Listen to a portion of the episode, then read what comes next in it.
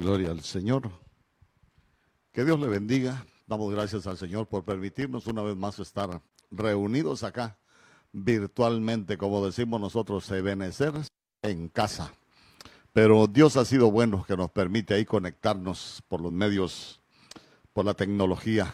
Y gracias, bendito al Señor, por porque mire, aún nos permite compartir con usted algunas cosas acerca de, de la escritura. Antes de comenzar, quiero darle algunos anuncios. Mire, hoy, hoy tenemos ya día domingo 23 de agosto, ya mañana lunes 24 vamos a continuar con, perdón, vamos a empezar en, orden. Recuérdese que nosotros tenemos tres reuniones. Reuniones los martes a las 6.30, los viernes a las 6.30, que es nuestra reunión para edificar la familia. Los martes es para edificar doctrinalmente y los domingos que tenemos nuestra reunión general a las 2 de la tarde. El, lunes, hoy sí, el lunes vamos a tener lo que es la doctrina básica de corderitos, ahí donde vamos a, aprender muchas cosas, vamos a aprender del velo, vamos a aprender algunas cositas de, de la Biblia, de lo que es doctrina, de lo que es, eh, eh, si el Señor lo permite, la, la visión del ministerio, vamos a aprender de la imposición de manos, y, cosas que, son elementales, que son los rudimentos para nosotros. Vamos a ver del bautismo. Y el miércoles continuamos también con la, con la doctrina intermedia, hermanos, ahí a partir de las 6.30. Eh, en, la, intermedia vamos a aprender más de, de mayordomía, de lo que es el servicio, de lo que es el liderazgo y esperamos que, el Señor nos siga permitiendo crecer para cumplir esta comisión hermosa ahí de parte del Señor. Recuérdese que las reuniones, los cultos generales siempre los vamos a tener por Facebook, pero lo que es la, las doctrinas las vamos a, a, tener por Zoom. Recuérdese que también estamos llevando a cabo lo que es la intercesión. Todos los días, a partir de las 10 de la noche ahí por Zoom, nos estamos reuniendo para orar por las peticiones de, nuestros hermanos. Fíjese que yo compartía algo, por ejemplo, con, con los intercesores y yo le decía que cuando el Señor iba a destruir, allá cuando estaba destruyendo Sodoma, dice que el Señor se acordó de Abraham. Y digo yo, qué tremendo que el Señor se acordó de Abraham y por qué no se acordó de Lot si Lot era el que vivía en Sodoma. Entonces, mire usted qué papel tan importante juega el intercesor ahí delante del Señor. Recuerde que, que también estamos llevando a cabo lo que son los hilos de José. Ya no solo lo hacemos un fin de semana, ya no solo lo hacemos un domingo, sino que procuramos que sea todo el tiempo. ¿Por qué? Porque no todos podemos salir al mismo tiempo. Entonces ahí cuando usted tenga salida, mire, se puede abocar con, con los hermanos Portillo Lausel, ahí con el hermano Oscar, con la hermana Ana Carolina, para entregarle ahí las provisiones, o si usted lo puede hacer en efectivo, pues igual será de mucha bendición porque en este tiempo nos ha tocado hasta, hasta mire, unirnos para, para comprar medicamentos y cuántas cosas hemos tenido que hacer en estos tiempos de, pandemia. Entonces eh, ahí se puede comunicar usted con ellos o si usted no se comunica con ellos, se puede comunicar conmigo y yo con todo gusto voy y allá lo, a traerlo para que podamos tener ahí los hilos de, de José, para que podamos bendecir a aquellos hermanos que, que estén pasando necesidad. Y no solo aquellos hermanos que son de la congregación, sino a todos aquellos que Dios nos permita poder ser de, bendición.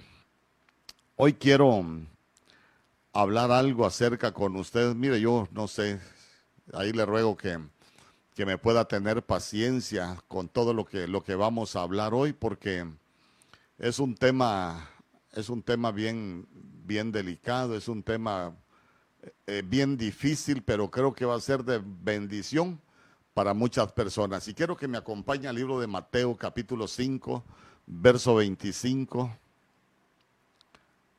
Mateo capítulo, capítulo 5, verso 25. Dice la escritura, en el nombre del Padre, del Hijo y del Espíritu Santo, ponte de acuerdo con tu adversario pronto, entre tanto que estás con él en el camino, no sea que el adversario te entregue al juez y el juez al alguacil y seas echado en la cárcel. Verso 26. De cierto, de cierto te digo que no saldrás de allí hasta que pagues el último cuadrante. Que el Señor añada bendición a su palabra.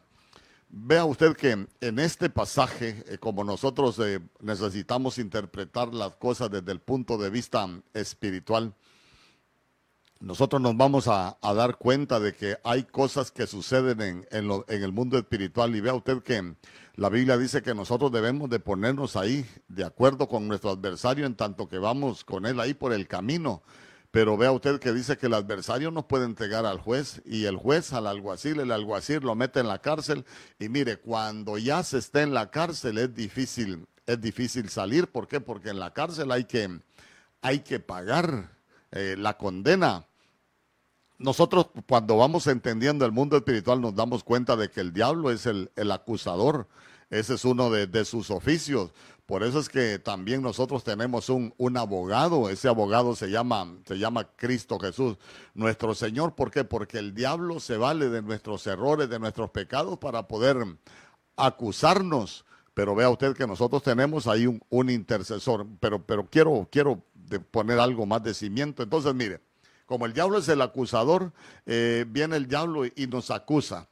Y póngase a pensar usted que alguien lo declaran, lo declaran culpable. Cuando alguien lo declaran culpable es porque hay una sentencia, es porque hay una condena, hermano, y la condena, vamos a hablar de las condenas cuando, cuando alguien es echado en, en una cárcel. Entonces, mire, hablando del mundo espiritual, hay muchos cristianos que pueden estar presos.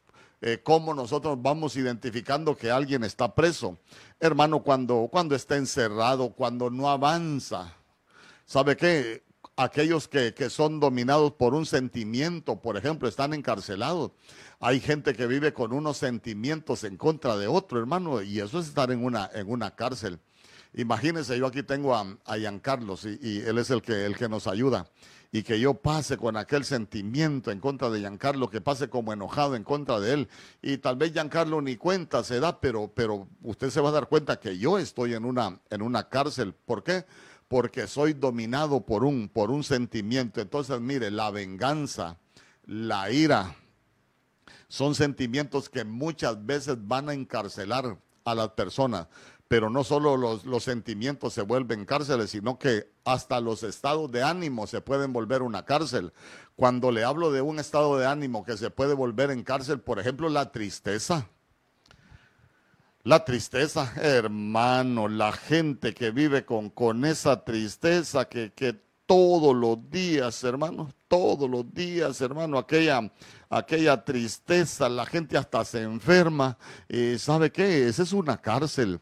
Eh, por ejemplo, hay una, hay una cárcel, como hablamos de, estado de ánimo, cuando la gente se siente rechazada, por ejemplo, aquello cómo influye en su estado de ánimo y sabe que la gente vive con aquel menosprecio y, y todos los días sintiéndose menos, todos los días sintiéndose que no vale, todos los días sintiéndose menos, menos importantes. Entonces, mire, estado de ánimo, la preocupación, la gente cómo se preocupa, hermano, y, se preocupan por tantas cosas que, que, al final terminan mal. Y sabe qué, se van dando cuenta que día tras día, día tras día están en la, en la, misma, en la misma situación y, de pronto nos damos cuenta de que, las personas se van debilitando, ¿sabe qué? Las personas se van sintiendo en, una situación de la que difícilmente van a poder salir. Entonces ahí nosotros entendemos, y quiero que usted lo pueda aprender conmigo, esas se vuelven, se vuelven cárceles, se vuelven cárceles, hermano. Entonces, cuando nosotros hablamos de cárceles, necesitamos entender que hay muchas, hay muchas. Por ejemplo, eh, fíjese que en, Daniel 4:16 la Biblia dice, sea cambiado su corazón de hombre y sea le dado un corazón de bestia y pasen sobre él siete tiempos. Verso 17. Esta sentencia es por decreto de los vigilantes y la orden es por decisión de los santos con el fin de que sepan los vivientes que el Altísimo domina sobre el reino de los hombres y se lo da a quien le place y pone sobre él al más humilde de, los hombres. Cuando hablamos de Daniel capítulo 4, estamos hablando de, Nabucodonosor, que él tuvo un sueño. Y en aquel sueño él lo que miraba en un árbol frondoso, dice que ese árbol era tan frondoso y se había hecho tan grande, hermano, tan fuerte, que, que su follaje era hermoso y que los frutos de ese árbol eran, eran abundantes. Y que las bestias del campo se juntaban ahí para ahí debajo de aquel follaje y que las aves del cielo se alimentaban de, su fruto. Entonces, eh, cuando nosotros nos damos cuenta, él, él tenía, él tenía su, sueño, pero vea usted que, que ese sueño lo que nos enseña es la cárcel en la que, en la que él estaba, hermano, porque él llegó a, a, creerse tanto en sus capacidades, en sus fuerzas, hermano, y eso se puede volver una cárcel porque para nosotros no es creer lo que nosotros podemos hacer, sino lo que Dios puede hacer con, con nosotros. Entonces dice que en ese mismo sueño, dice que Nabucodonosor vio un vigilante y vio también un, santo.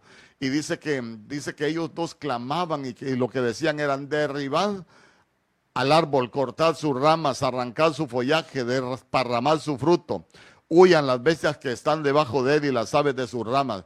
Entonces imagínense cómo él sueña con aquel árbol tan hermoso, pero también sueña lo que iba a pasar con, con el árbol. Entonces vemos que él llama a todos los sátrapas, a todos los sabios ahí del reino. Ninguno le pudo dar una interpretación y llega Daniel. Y Daniel le dice, esta es la interpretación y este es el decreto del Altísimo que ha venido sobre mi Señor el Rey. Entonces ya estamos hablando de, estamos hablando de, un decreto. Mire, escuche, escuche bien. Y mire qué decreto. Sea echado el rey de entre los hombres. Lea usted el capítulo 4 de Daniel para que se dé cuenta que, que no le estoy hablando cosas que no están en la Biblia sea echado el rey, serás echado de entre los hombres y tu morada estará con las bestias del campo. Y te darán hierba para comer como el ganado y serás empapado con el rocío del cielo. Y siete tiempos pasarán sobre ti hasta que reconozcas que el Altísimo domina sobre el reino de los hombres y que lo da a quien a él le place. Entonces mire usted que en este decreto le estaban imponiendo una, una condena a Nabucodonosor. Y, esa condena dice, siete tiempos pasarán sobre ti. Estaba hablando de, eh, hermano, de un periodo de tiempo que él iba a estar, eh, mire, con una condena ahí sobre, sobre su vida. Entonces viene, comienza a pasar el tiempo, pero después la Biblia dice que cuando hubieron pasado 12 meses, 12 meses después, Hermano, cuando, cuando Nabucodonosor está ahí en su tiempo, dice que él comenzó a reflexionar. ¿No es esta la gran Babilonia que yo he edificado como residencia real con la fuerza de mi poder y para la gloria de mi majestad? ¿Sabe qué me impresionó? Que cuando, cuando él estaba hablando, la Biblia dice que aún tenía la palabra en su boca cuando se cumplió la sentencia. Mire qué tremendo ya estaba la sentencia, pero se llega un día donde tenía que cumplirse y, él tenía que entrar en una, en una cárcel. Hermano, pero, pero hay algo que hace, que hace Nabucodonosor también que a mí me llama mucho la atención. Allá en Daniel capítulo 4, verso 34. Ese no se lo puse ahí, pero si usted tiene su Biblia, quiero que, quiero que lo lea. Porque dice, pero al fin de todos los días, yo, Nabucodonosor, alcé mis ojos al cielo y recobré mi razón y bendije al Altísimo y alabé y glorifiqué al que vive por siempre porque su dominio es un dominio eterno y su reino permanece de generación en generación. Entonces mire usted que hay un momento donde, donde Nabucodonosor dice que alzó los ojos al cielo, hermano. Él estaba, él estaba en una cárcel, ¿sabe qué? Eh, él, él, él estaba ahí como, como bestia, dice la Biblia. Hermano, le, le, daban pasto para que comiera, era mojado por, por el rocío, pero vea usted que cuando él alza los ojos al cielo, recobra la razón. Quiere decir que recobró su libertad. Entonces, ahí nosotros nos vamos dando cuenta de que de que podemos estar en una cárcel, porque imagínese qué triste después de ser rey, andar con un comportamiento ahí como de animal, hermano. Para mí eso es, eh, e, es impresionante, es impresionante, pero, pero quiero que note cómo este hombre tiene un sueño, cómo se cumple ese sueño, cómo cae en una cárcel, pero cómo también alza los ojos al cielo, hermanos, y, recobra la razón.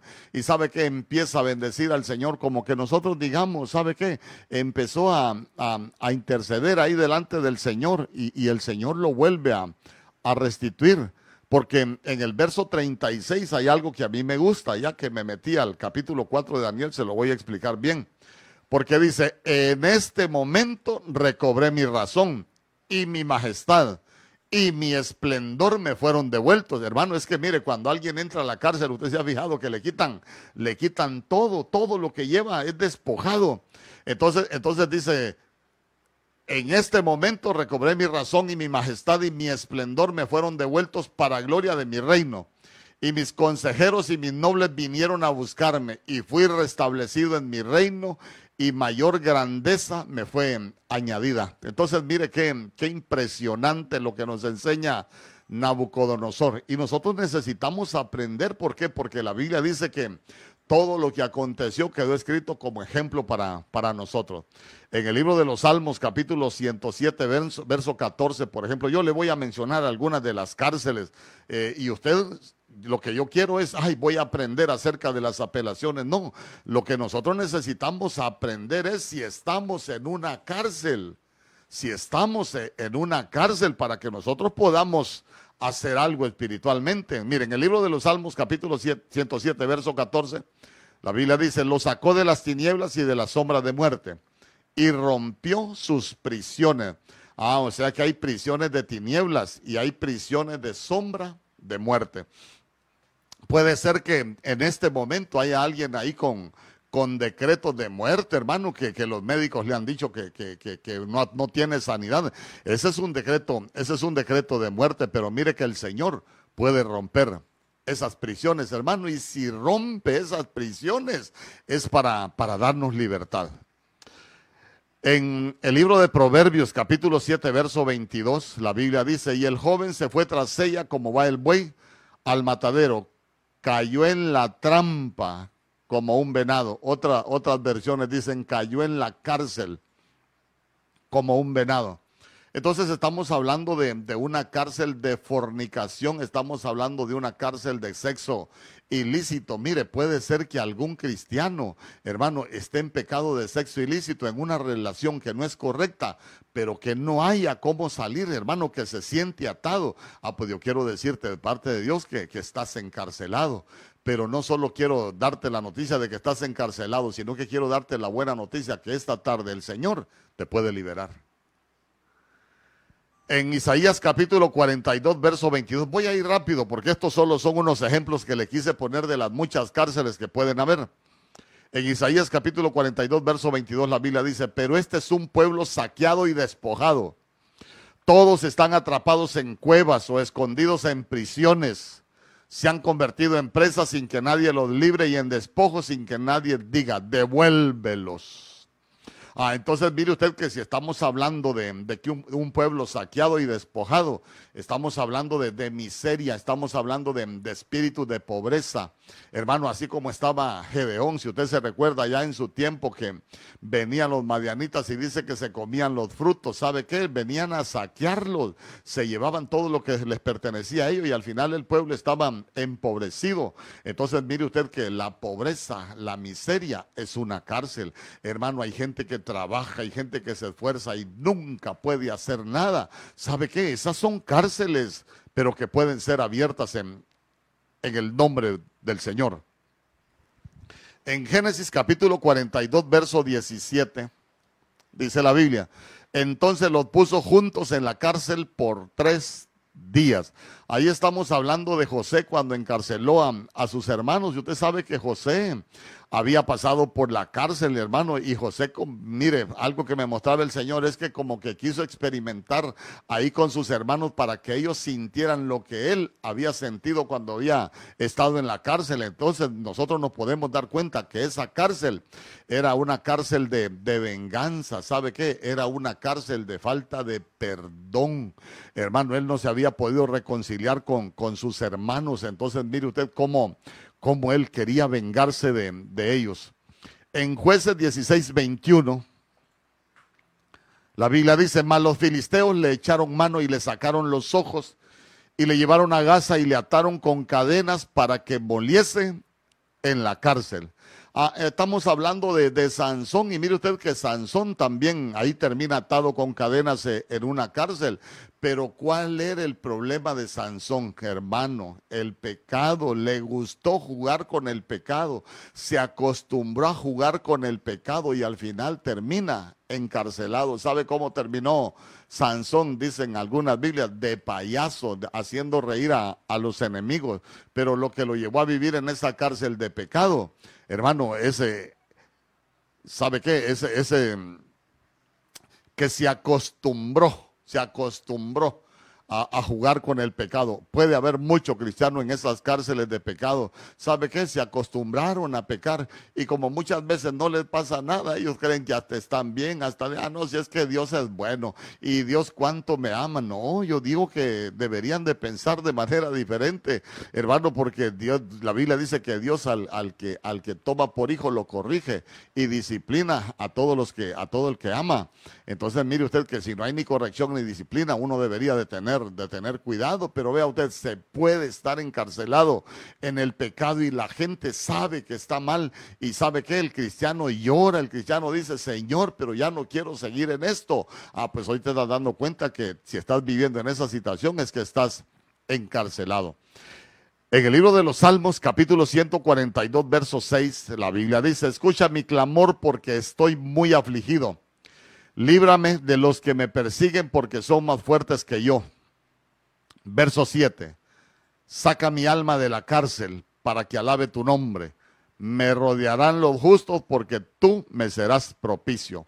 Ah, entonces mire usted que aquí está hablando David, hermano, dice, escucha mi clamor porque estoy muy afligido. Él estaba en una cárcel de, de aflicción, hermano, y él sabía que los enemigos eran más fuertes. Entonces, él se afligió, ¿sabe qué? Cuando hay aflicción viene la tristeza, viene la, la depresión.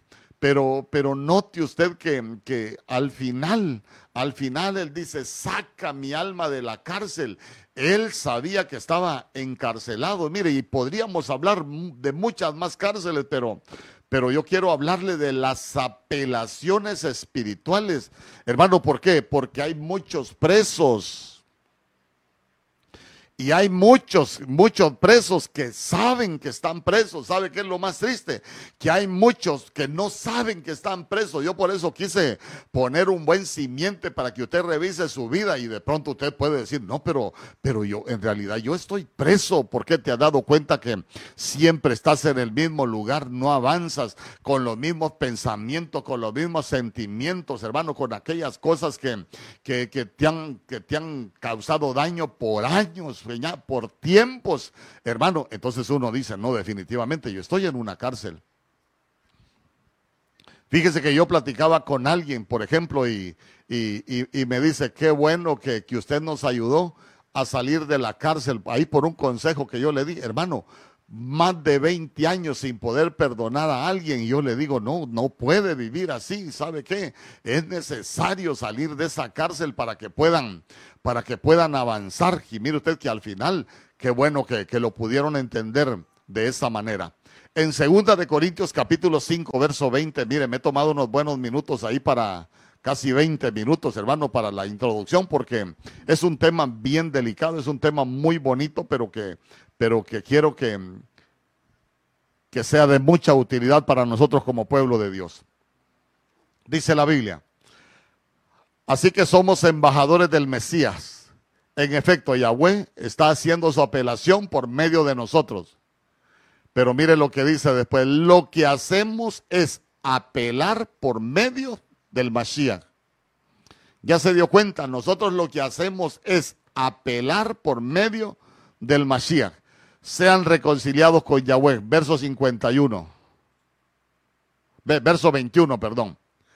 Yahweh hizo que, el, que este hombre que no pecó fuera una ofrenda por el pecado de nosotros, para que en unión con él podamos compartir la justificación de Yahweh. Ah, entonces mire, aquí nosotros eh, nos vamos dando cuenta de que lo que hacemos es apelar por medio del, del del Mesías.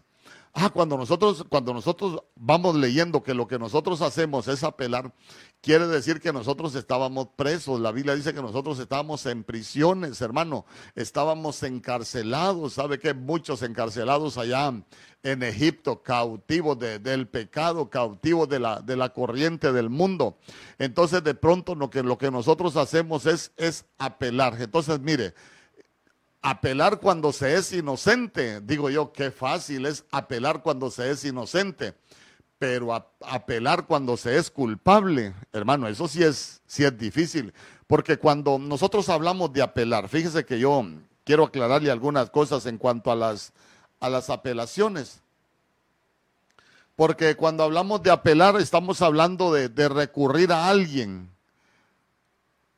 en cuya autoridad, criterio o disposición nosotros confiamos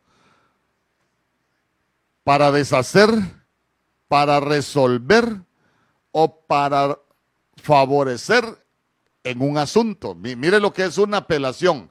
Es cuando nosotros recurrimos ahí a alguien, hermano, mire, que tiene la autoridad, que tiene el criterio, que tiene la predisposición, hermano, nosotros confiamos en Él, eh, mire, para deshacer, para resolver o para favorecer una cuestión. A veces yo he dicho, hay cosas que, que, los pastores no podemos solucionar. A veces hay gente que le dice, pastor, mire, ayúdeme, ore por mí. Tal vez la gente está encarcelada y sabe que tal vez tiene tiempo de, estar encarcelada y, y, nos damos cuenta que los pastores oramos, hacemos un montón de cosas y la gente sigue igual. Entonces, ¿sabe que entendí yo? Que ya no es asunto de un pastor, sino que del que está preso es el que tiene que presentar una una apelación. ¿Por qué? Porque ya hay una sentencia. Hermano, hay, hay algo que, mire, hay una sentencia dentro de algo que se conoce como jurisdicción. Hermano, es el poder que tiene alguien para juzgar y para ejecutar lo, juzgado. ¿Sabe qué? Estamos hablando de, de, que se puede presentar una apelación cuando un menor te impone una condena te impone un decreto contrario, pero nosotros vamos donde, donde el mayor, hermano. Entonces, hoy con la ayuda del Señor, yo quiero hablarle de las apelaciones espirituales. Mire usted cuánto tiempo me he tomado para, para, para llegar a lo que le quiero hablar. Apelaciones espirituales. La Biblia dice en primera de Timoteo capítulo 2 verso 5, porque hay un solo Dios y un solo mediador entre Dios y los hombres, Jesucristo, hombre. Aquí le voy a hablar a aquellos que creen que María es, es, es, mediadora. Esa palabra mediadora también es intercesora. No hay más mediadores. Aquí no hay Marías, aquí no hay Guadalupe, aquí no hay, no hay ninguna virgen, no hay ningún santo como mediador. No hay ningún santo como intercesor. porque hay un solo Dios y un solo mediador entre Dios y los hombres. Jesucristo es el mediador. Jesucristo es el intercesor. Y es bueno que, nosotros vayamos aprendiendo, mire, porque mucho pueblo está en cárceles de religiosidad, creyendo cosas que no son ciertas. Entonces, mire, si alguien está creyendo que por María, que por un santo, que hoy pueda salir de esa cárcel y se pueda dar cuenta que solo en Cristo Jesús hay salvación, que solo en Cristo Jesús hay perdón, que solo en Cristo Jesús hay liberación. Hermano, nadie, nadie pagó por usted. Eh, nadie, ningún santo, ninguna virgen pagó por usted. El que pagó por sus pecados, por el perdón de sus pecados, se llama Cristo Jesús nuestro Señor. Por eso es que la Biblia dice en Juan capítulo 14, verso 13, y todo lo que pidierais al Padre en mi nombre, lo haré para que el Padre sea glorificado en el Hijo. Ah, entonces, mire, nosotros le vamos a pedir al Padre hoy eh, en el nombre de Jesús. ¿Sabe? ¿Y que sabe qué le vamos a pedir? Que pueda abrir toda la puerta de toda cárcel, de todos aquellos que, que están encarcelados. Hermano, porque, mire, cuánto pueblo de Dios en cárceles. Yo conozco una persona, somos, somos amigos, mire, tiene años de ser cristiano y, tiene años de estar en depresión. Entonces, mire, yo, yo estaba entendiendo hoy, no, si es la persona, mire, que, que tiene que levantarse y apelar espiritualmente ahí delante del Señor. El problema es que muchas veces nosotros no sabemos Por eso es que nuestro Señor Jesús dijo, si permanecen en mí y que si somos verdaderamente sus discípulos, vamos a conocer la verdad y la verdad es la que nos va a hacer libres. Entonces yo quiero, quiero trasladarle a usted esto de, de las apelaciones espirituales, porque si alguien está preso, hermano, que pueda alcanzar libertad.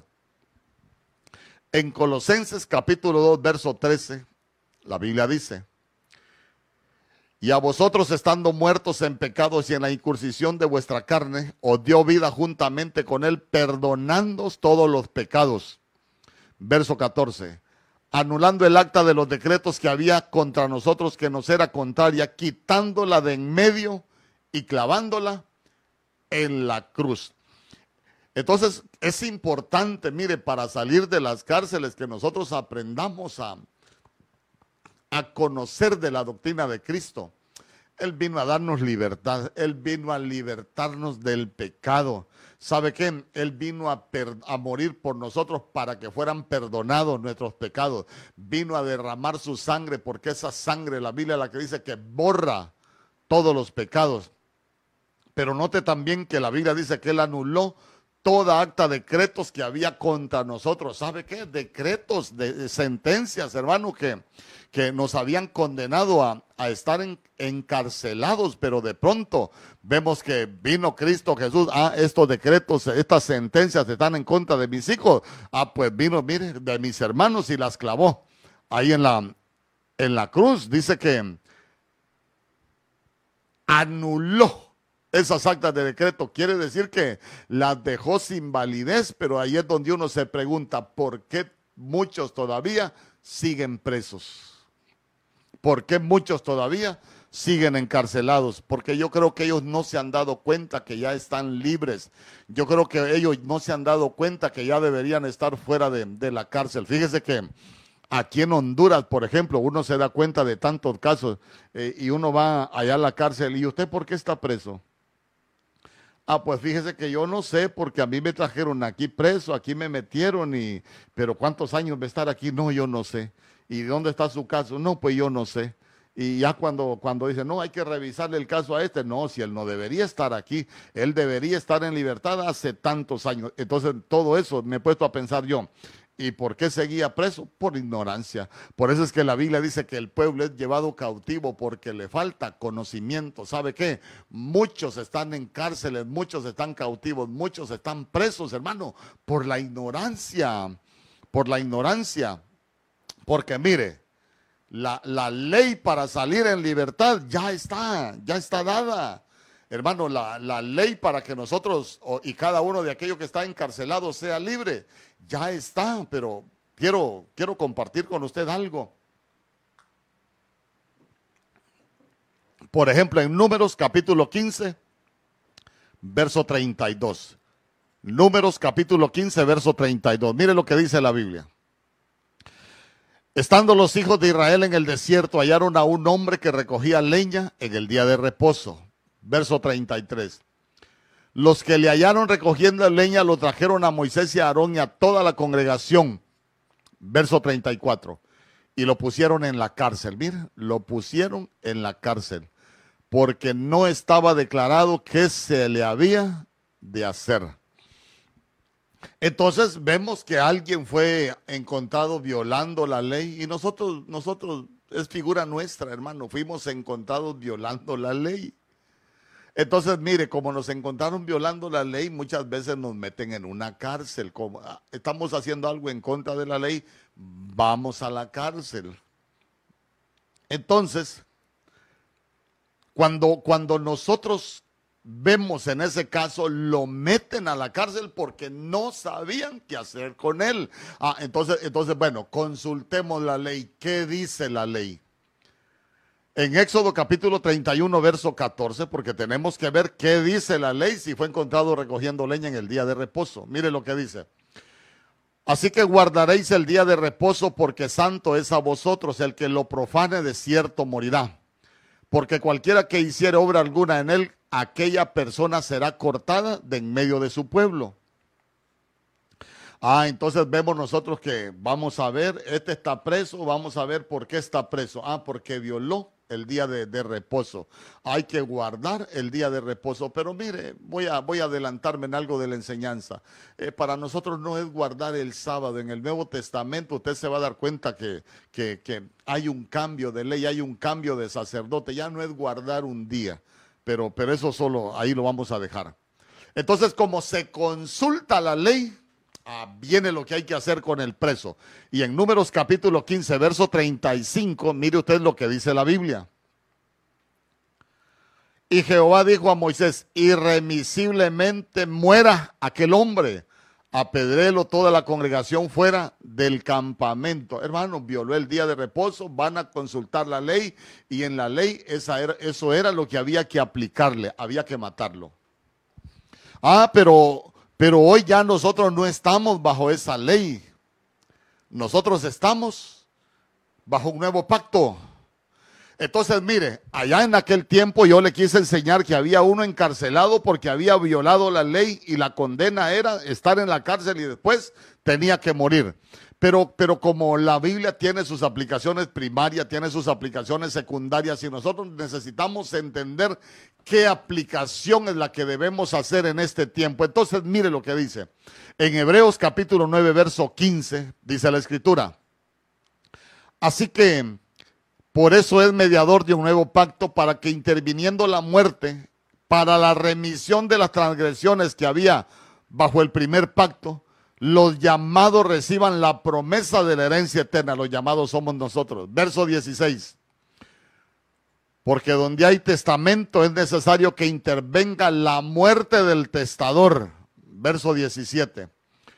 Porque el testamento con la muerte se confirma, pues no es válido entre tanto que el testador vive. Voy a tratar de, parafrasearle lo que, lo que está diciendo Hebreos capítulo 9, verso 15.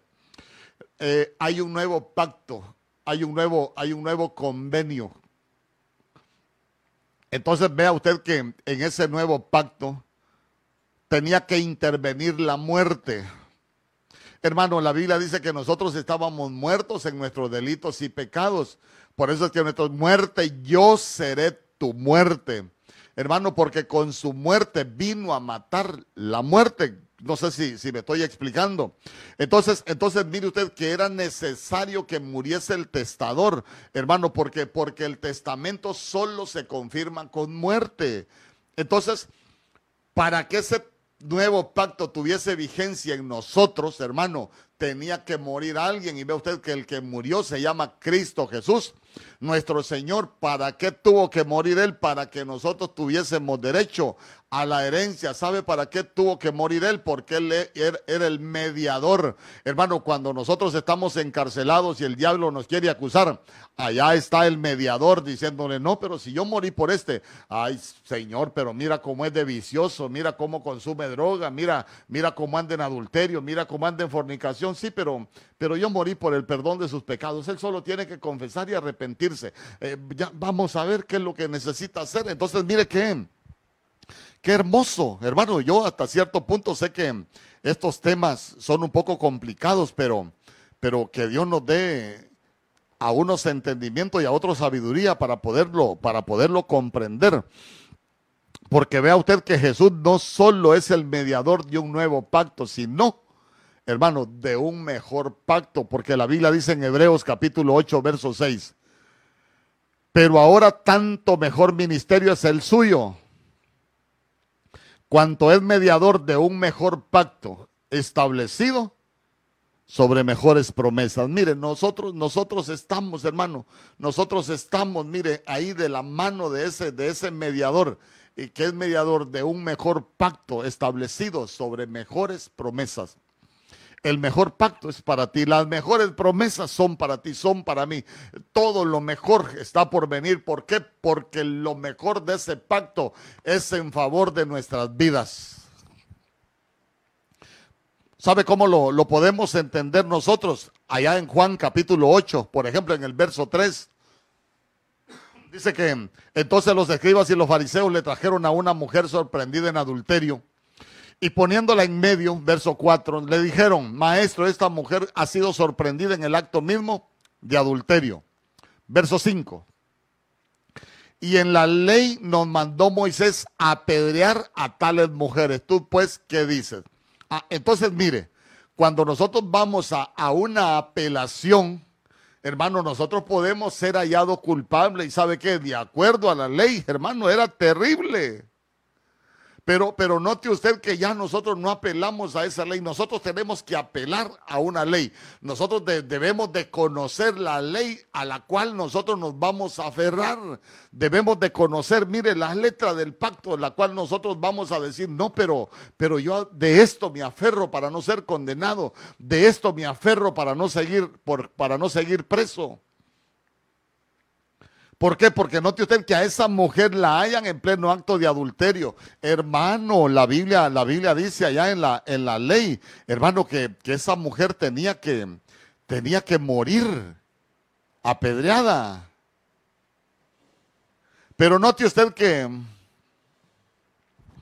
la Biblia dice que nuestro Señor Jesús comenzó a escribir en tierra. Entonces, mire, el Padre escribió en tierra, el Espíritu Santo escribió en nuestros corazones y nuestro Señor Jesús vino a escribir acá en la tierra. ¿Cómo vino a escribir acá en la tierra? Hermano, se despojó de sus atributos divinos, desciende a la calidad, a calidad de siervo y de siervo a hombre y de hombre se hace maldición. ¿Y sabe qué? Todo eso lo hizo aquí en la tierra. Por eso eso es lo que nosotros leemos, hermano.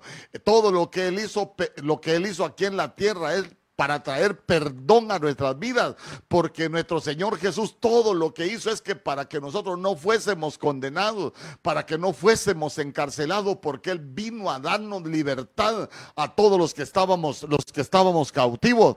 Entonces nosotros debemos entender esto. Mire, alguien que está en una cárcel, lo primero que debe de darse cuenta es, vamos a ver qué dice la, qué dice la ley. No, si Cristo Jesús vino acá a la tierra, se despojó de sus atributos divinos, descendió a la condición de, siervo, de siervo, descendió a la condición de hombre. En esa condición de hombre fue a morir en la cruz. En esa cruz eh, se hizo maldición por todos nosotros. ¿Sabe qué? Para llevar toda maldición. No vivas bajo maldición, ya no vivas encarcelado. Hermano, por eso es que cuando se celebraba la fiesta, dice que los fariseos allá, eh, hermano, las autoridades romanas acostumbraban a soltar un, un reo famoso. ¿Y sabe qué? El, que era inocente quedó preso por, por nosotros, para, para que nosotros, hermanos, no estemos encarcelados. ¿Sabe cuál es el problema? Que cuando uno está en una cárcel, los pensamientos te traicionan y uno ni haya qué decir cuando está orando, cuando está delante de la presencia del Señor. Hay muchas cosas que, que se vuelven confusas eh, en el que está preso. Pero nosotros ya fuimos redimidos. Por nosotros ya pagaron el precio de nuestra libertad. En Lucas capítulo 22, verso 19. Mire usted, y tomó el pan y dio gracias, lo partió y les dio diciendo, esto es mi cuerpo que por vosotros es dado. Haced esto en memoria de mí. Entonces, mire, para que tu cuerpo no esté encarcelado, nuestro Señor Jesús ya dio su cuerpo. Mateo 26, 28, la Biblia dice, porque esto es mi sangre del nuevo pacto que por muchos es derramada para la remisión de los pecados. Hermano, por su sangre, mire, por esa sangre del nuevo pacto hay remisión de pecados. ¿Sabe qué hacer remisión de pecados? Eh, Cristo Jesús, yo pequé. Pero hoy vengo aquí delante de tu presencia a pedirte perdón. Entonces, mire, yo le estoy remitiendo mis pecados. Yo sé que tú pagaste el precio de mi libertad y ahí, ahí vamos remitiendo nuestros pecados. Hermano, Él es el que borra, su sangre es la que borra todos nuestros pecados. Él es el que perdona todos nuestros pecados. Mire, hay gente que está en cárceles, hermano, terrible. Fíjese que yo conocí una persona allá en San Pedro Sula, 35 años de ser cristiano y todavía vivía en una cárcel de condenación porque en los tiempos de jovencita había abortado un niño y sabe qué, 35 años de estar en una cárcel de sufrimiento. Pero hoy vamos a apelar si alguien está en esa situación, sintiéndose culpable, sabiendo que está condenado, que hace tiempo se está en una cárcel de dolor, sintiendo que hace tiempo se está que, eh, viviendo con aquel que no va a ningún lado, sintiéndose con ese miedo, hermano, sintiéndose con esa condenación. Hoy es el día de tu libertad. Hoy vamos a presentar apelaciones delante del Señor para que sean abiertas las puertas de esas cárceles y pueda recobrar tu libertad.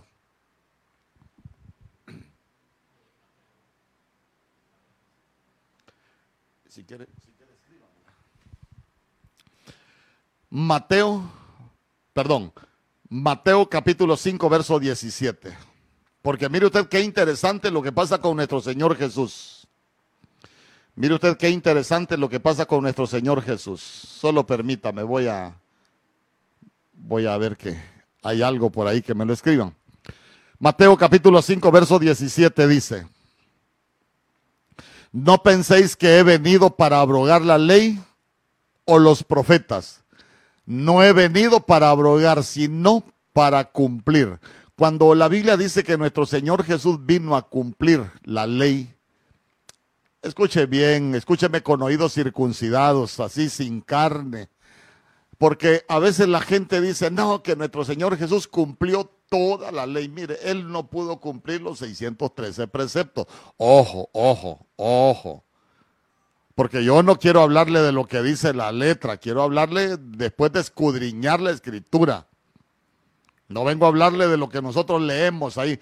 Es más, la Biblia dice que la letra mata, más el espíritu es el que David, esa letra nos puede matar espiritualmente a, a muchos. Porque hay cosas, escuche bien, que nuestro Señor Jesús literalmente no las pudo cumplir. ¿Por qué? Porque, por ejemplo, la Biblia dice que la mujer en los días de su inmundicia no podía acercarse al templo y, nuestro Señor Jesús no era mujer, a él no le venía, no le venía su menstruo. Entonces quiere decir que ese precepto de la ley no lo pudo cumplir. Valga la, la explicación. Pero cuando hablamos de cumplir, escuche bien, estamos hablando de que dice que Él vino a, completar, vino a, hacer repleto, vino a atiborrar. ¿Sabe qué? Atiborrar es cuando llenamos algo que ya no le cabe nada más. Dice que Él vino a terminar, Él vino a completar, a completar la ley. Cuando hablamos de que Él vino a completar la ley, escúcheme bien, la ley era misericordia. La ley del antiguo pacto era inmisericordia. La ley del antiguo pacto era coercitiva. La ley del antiguo pacto era de cumplimiento obligatorio. Por eso le leí los pasajes de allá donde Moisés encontraron a aquel hombre allá en, recogiendo leña en el día de reposo. Lo meten en la cárcel, no sabían qué hacer. Consultemos la ley. No, el Señor dijo que tiene que morir apedreado. Hay que matarlo entonces. La ley era inmisericordia. No, imagínese usted, eh, pongámosle la, mente natural a aquel hombre. No, es que fíjese que mi, mi esposa tiene coronavirus y, voy a hacerle un té ahí con esta leña para que mi esposa no se muera. No, no, no, pero la ley dice que violaste el día de reposo y te tenés que morir. Hermano, así era la ley. Pero, pero mire qué bendición tenemos nosotros. Nuestro Señor Jesús vino a rellenar ese hueco. ¿Qué le faltaba a la ley? Misericordia. Por eso es que cuando Él nos vio, dice que nos vio como ovejas sin pastor allá en el, hay una profecía que dice que nos vieron como ovejas para matadero. Hermano, estábamos destinados para la muerte, pero ¿sabe qué? Él vino a darnos vida y vino a darnos vida en abundancia. La voluntad del Señor es nuestra santificación. ¿Sabe qué? Que no estemos encarcelados, hermano, que no estemos ahí atribulados, hermano, que eh, no, no, no, de ninguna manera. ¿Sabe qué? Él vino a darnos libertad y hoy vamos a, a proclamar libertad. Pero hay algo que a mí me llama mucho la, atención. En Mateo capítulo 27, verso 15, ya casi vamos, ya casi vamos, vamos terminando. Mateo capítulo 27, verso 15. Mire que la Biblia dice,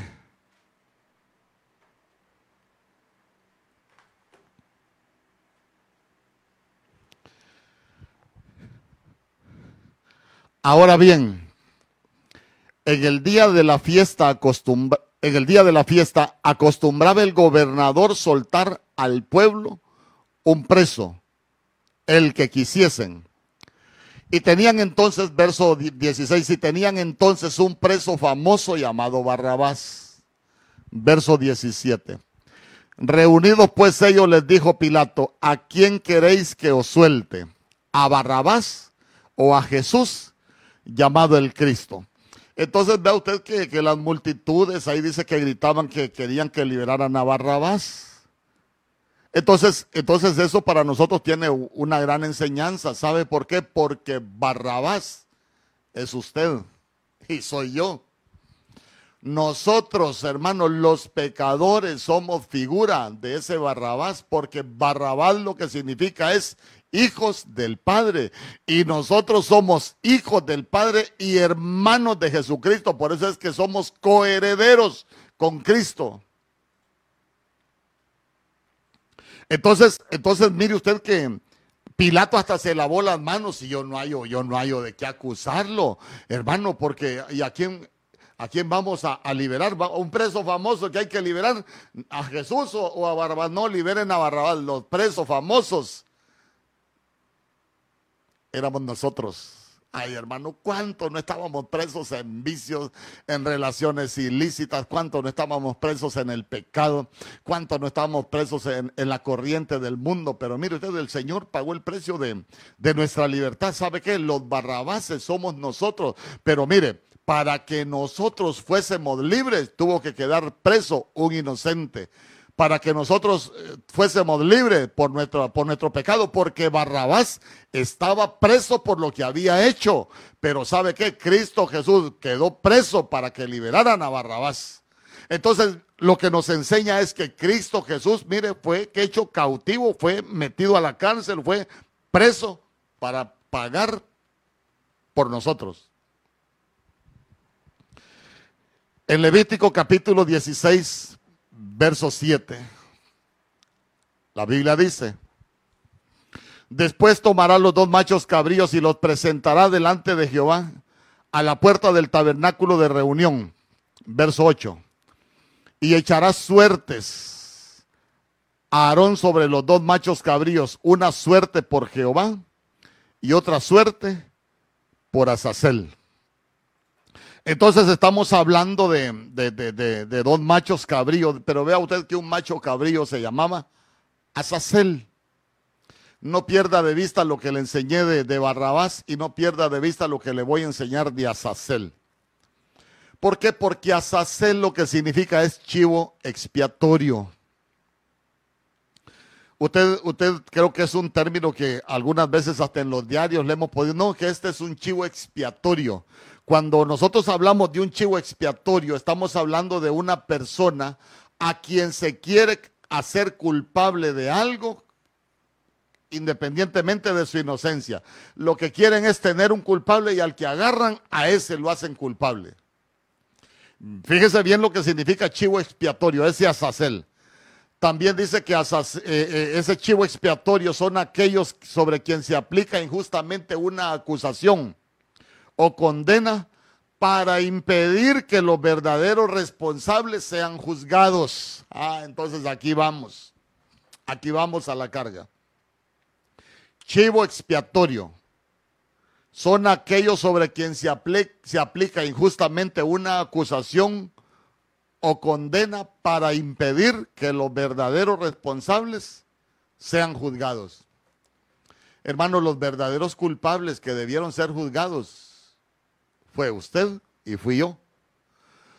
Porque los que cometimos pecado fue usted y fui yo. Pero mire usted cómo, cómo vino un chivo expiatorio. ¿Quién es ese chivo expiatorio? Cristo Jesús, nuestro Señor. Hermano, hermano, él fue acusado injustamente, él fue condenado injustamente. ¿Y sabe para qué? Para que los verdaderos responsables, hermano, para que los verdaderos pecadores no fuésemos juzgados, para que los verdaderos, verdaderos pecadores no fuésemos condenados. ¿Sabe que con Azazel y con Barrabás, lo que se creó en la espiritualmente es algo que se conoce como jurisprudencia.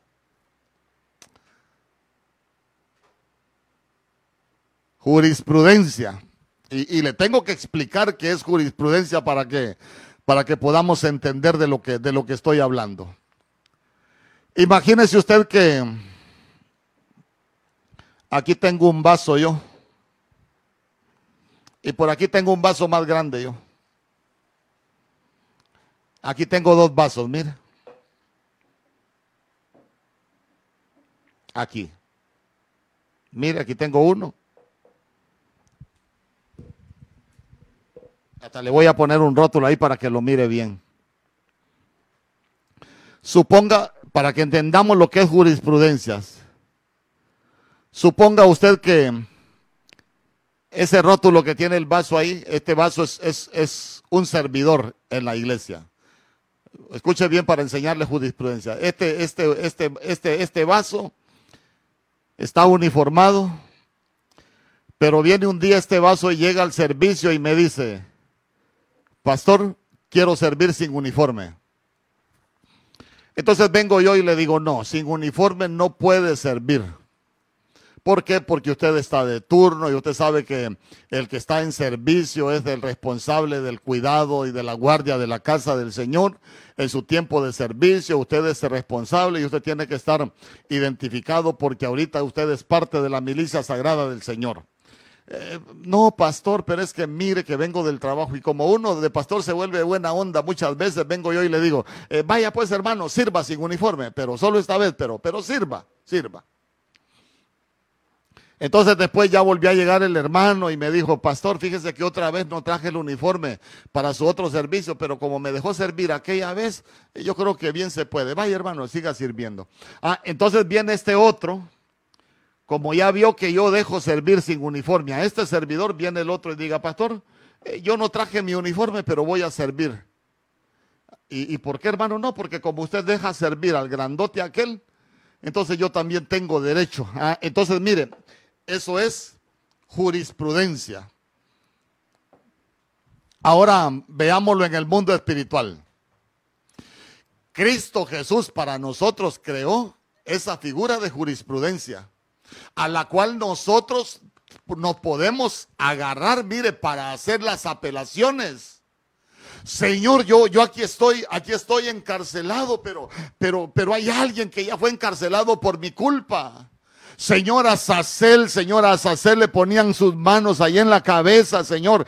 El macho cabrío no era culpable de nada, Señor, pero el sumo sacerdote le transfería todos los pecados. Y tú sabes que Azazel es, es chivo expiatorio, Señor, y tú sabes que Cristo Jesús se hizo culpable, Señor, para que yo no fuese culpable. Cristo Jesús fue condenado para que yo no fuese condenado espiritualmente. Eso se llama jurisprudencia. ¿Sabe qué? Nos concedieron un derecho hermano, nos concedieron un derecho. Por eso es que la Biblia dice que nosotros somos más que vencedores. ¿Sabe por qué? Porque en el mundo espiritual Cristo Jesús ya creó esa jurisprudencia que es el precio de nuestra libertad. ¿Sabe qué? Que es la, la libertad de nuestros pecados. ¿Sabe qué? La libertad de toda cárcel.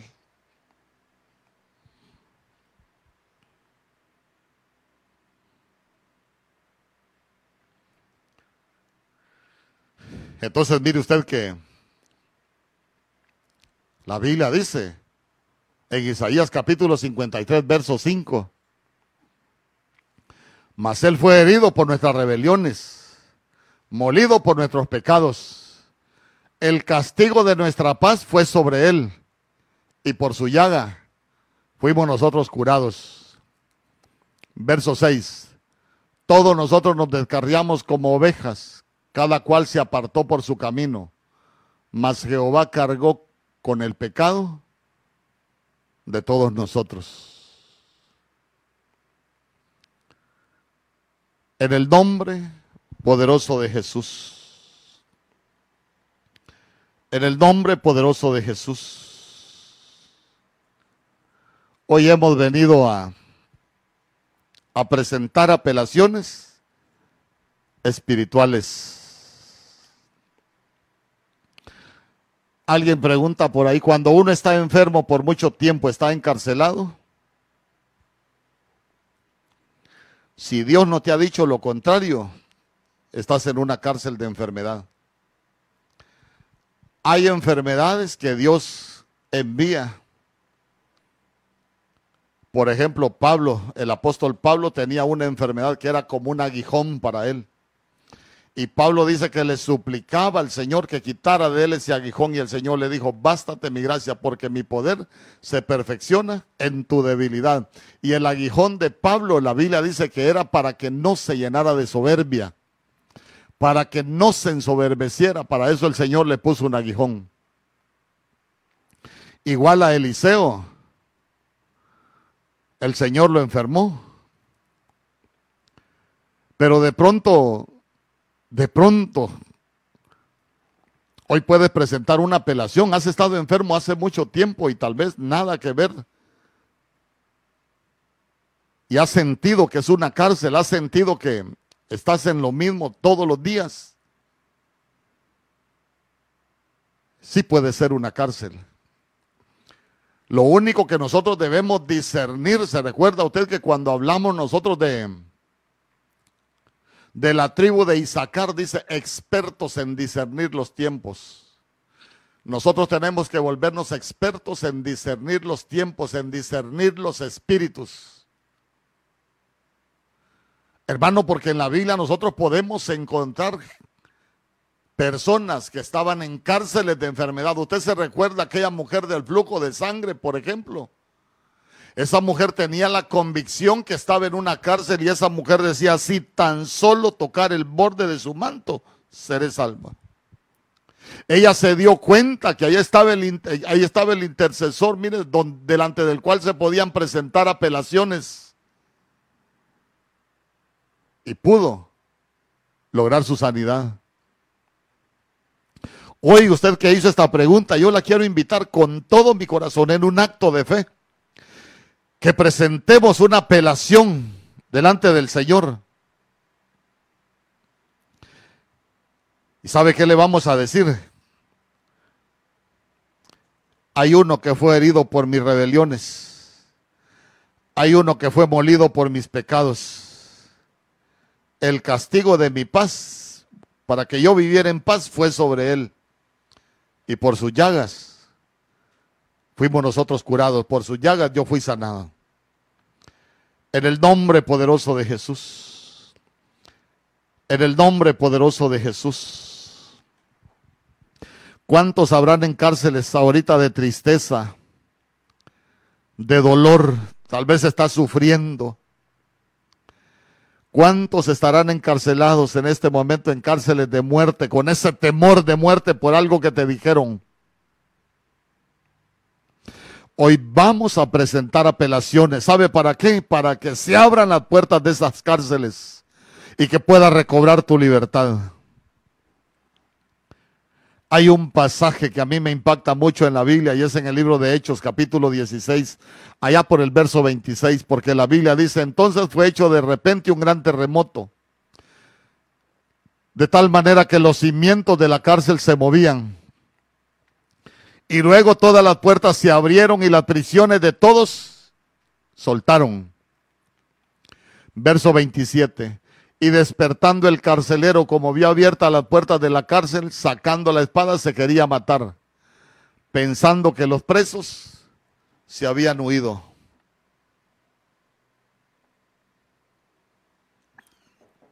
Hoy las puertas de esa cárcel se van a abrir pero no para que huyas. Las puertas de esa cárcel se van a abrir para que seas libre. En el nombre poderoso de Jesús. En el nombre poderoso de Jesús hay alguien, hay alguien. Yo quiero que ahí donde estás que te puedas poner de pie. Yo me voy a poner de pie. Aquí acá no tengo espacio, pero igual yo me voy a poner de pie. Porque hoy no vinimos a, a pelear contra espíritus. Hoy no vinimos a pelear contra el hombre fuerte. Hoy no vinimos a interceder, hoy venimos a presentar apelaciones. A presentar apelaciones espirituales. ¿Sabe por qué? Porque ya te diste cuenta que estás en una cárcel. Eh, tú que me estás viendo, que estás en depresión, que has estado triste. Aún las noticias te han trastocado. Ponte de pie Ponte de pie, ponte ahí delante de tu teléfono, de tu televisorio y vamos a orar. Hoy vamos a presentar una apelación y le vamos a decir al Señor, Señor, hay alguien que ya fue hecho preso siendo inocente para que yo siendo culpable esté libre. Yo no nací ni fui escogido para estar encarcelado. Tú viniste a darme libertad, Cristo Jesús. ¿Sabe que Como Azazel tal vez hay algún pecado, algún error que cometiste. Tal vez abortaste, derramaste sangre inocente y eso te ha perseguido por años y te has dado cuenta que ha afectado tu vida, aún en tu, en, si has formado una nueva familia, te sigue persiguiendo, estás en una cárcel. Solo dile, Señor, ya me di cuenta que a Sacel le transfirieron mis pecados y hacer el chivo expiatorio y que mi chivo expiatorio se llama Cristo Jesús, que Él fue declarado culpable para que yo siendo el verdadero culpable sea inocente. No porque te lo mereces, no porque eres bueno, no, porque Cristo Jesús ocupó tu lugar. Hace tiempo que estás enfermo y te has dado cuenta que estás en lo mismo, todos los días en lo mismo. A veces hay tratos que son de parte de Dios. A veces hay, hay, hay tratos que cuando Dios eh, no sana un cuerpo es porque está tratando tu alma, porque quiere que no te alejes, porque quiere que te mantengas cerca de Él. Pero si te has dado cuenta que, que es una cárcel, solo preséntate y dile, Señor, hoy vengo a presentar apelación porque tu palabra dice que por las llagas de Cristo Jesús yo fui curada, yo fui sanada. Que el sacrificio de Cristo Jesús trae sanidad en el nombre poderoso de Jesús. Oh Rey bendito, hoy nos venimos presentando delante de ti como tu palabra dice, que nosotros presentamos apelaciones delante de ti, mi Dios Hoy venimos presentando apelación por todos aquellos que están encarcelados, aquellos que están en cárceles de tristeza, aquellos que están en cárceles de enfermedad, aquellos que están en cárceles de luto, aquellos que están en cárceles de dolor, aquellos que están dominados por un sentimiento, aquellos que están dominados por un estado de ánimo aquellos que están presos, aquellos que están cautivos, oh Rey bendito. Hoy venimos presentando apelación, mi Dios, delante de tu presencia, Señor. Tu palabra dice, oh Rey bendito, que por sus llagas nosotros fuimos curados. Padre, tu palabra dice, Señor, que Él pagó el precio de nuestra libertad y hoy venimos delante de tu presencia, Señor, apelando que todo decreto contrario en contra nuestra sea cancelado, Señor, porque ya los canceló Cristo Jesús en esa cruz ya los clavó en esa cruz, oh Rey bendito, en el nombre poderoso de Jesús. Todo pecado que ha traído condenación a tu vida, sacúdetelo esta tarde y diga, Cristo Jesús, si tú eras mi azacel, tú eras ese chivo expiatorio al cual le traspasé mis pecados, que tú siendo, que tú siendo inocente, que tú siendo santo, que tú siendo puro, Llevaste todos mis pecados en el nombre poderoso de Jesús. En esa cruz me, diste la victoria. En esa cruz me hiciste más que vencedor. Por eso hoy vengo diciéndote, despójate de todo peso de pecado, de toda cárcel, que sean abiertas las puertas, porque ya no vas a andar huyendo. Hoy se van a abrir las puertas de ese pecado para que vengas a libertad. En el nombre poderoso de Jesús, en el nombre poderoso de Jesús, porque hay alguien que ya pagó el precio de tu libertad. Hay alguien que ya fue crucificado por esas maldiciones. Hay alguien que con ese sacrificio de su cuerpo llevó tu sanidad. Hay alguien que con esa sangre derramada lavó y limpió todos tus pecados. Hay alguien que con ese sacrificio en esa cruz pagó el precio por el perdón de tus pecados. En el nombre poderoso de Jesús, hoy vengo a declarar que esa cárcel en la que has estado viviendo hoy se abre, hoy eres libre, porque hay alguien que ya pagó el precio de tu libertad, hay alguien que ya pagó por tus pecados. En el nombre poderoso de Jesús, este es un tiempo de libertad, aún en medio de la cautividad, aún en medio de los temores. Sacúdete todo temor, sacúdete todo miedo y dile Jesucristo, yo confío en ti, yo sé, yo sé que yo soy libre de esta cárcel y te doy gracias con todo mi corazón y te damos gracias, oh Rey bendito, por todo lo que has hecho, por todo lo que estás haciendo y por todo lo que vas hacer que aquellos, Señor, que han recibido esta palabra, Señor, puedan salir de esas cárceles y que sean libres, porque hoy hemos venido a presentar apelaciones espirituales delante de ti. En el nombre poderoso de Jesús, porque aunque éramos culpables, porque aunque merecíamos estar encarcelados, tú ocupaste nuestro lugar. Aunque merecíamos ser juzgados por nuestros pecados, tú llevaste todos nuestros pecados. Por eso te damos gracias, por eso te alabamos, por eso te, te exaltamos, por eso bendecimos tu nombre por tu amor, por tu bondad y por tu misericordia. Gracias Padre, gracias Hijo, gracias Espíritu Santo.